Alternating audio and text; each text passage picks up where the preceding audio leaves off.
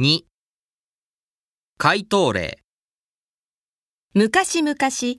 あるところに、おじいさんとおばあさんが住んでいました。ある日、いつものように、おじいさんは山へ芝刈りに、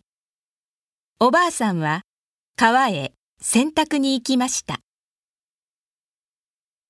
おばあさんが洗濯をしていると、川上の方から